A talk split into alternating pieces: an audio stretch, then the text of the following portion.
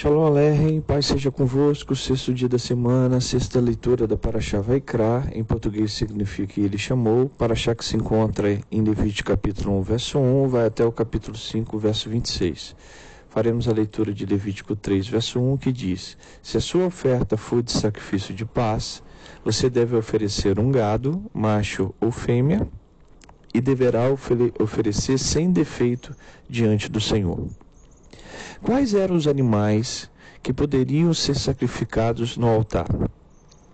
Deus escolheu apenas três tipos de animais: boi ou uma vaca, ovelha ou carneiro, cabra ou um bode.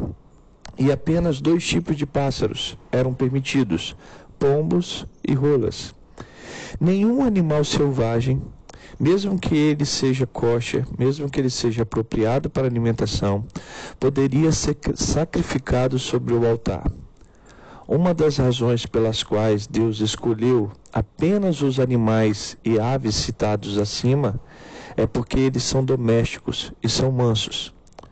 Sabemos como um carneiro é pacífico e como um pombo é manso. Embora eles sejam atacados, eles nunca revidam. E aqui está um grande ensinamento para todos nós. Os sábios judeus ensinam: é melhor ser insultado do que insultar os outros. É melhor ser atacado do que atacar os outros.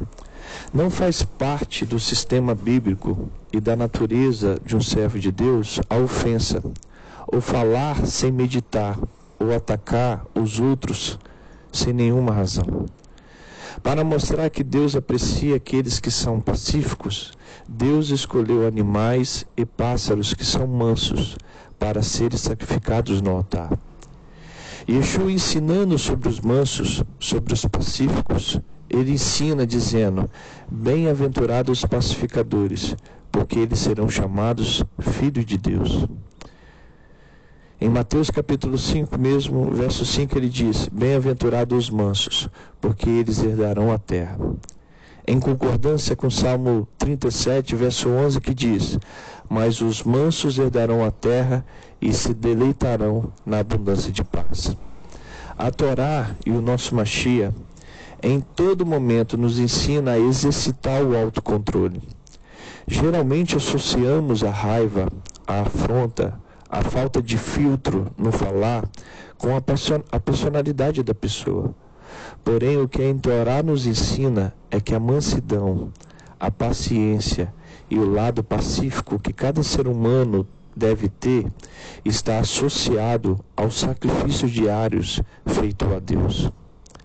Não dê lugar à ira, não dê lugar à falta de controle, à ofensa, à vingança mas busque exercitar diariamente o autocontrole, o lado pacífico, o lado manso, que todo aquele que busca Deus recebe dele essa porção.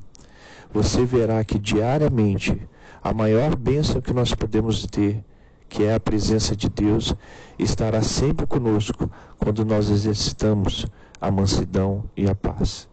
Por isso que Gálatas capítulo 5, verso 22, ele diz: "Mas o fruto do espírito é amor, gozo, paz, longanimidade, benignidade, bondade, fé, mansidão e temperança." Que você tenha esses frutos diariamente em tua vida. Este é o pão diário da Torá.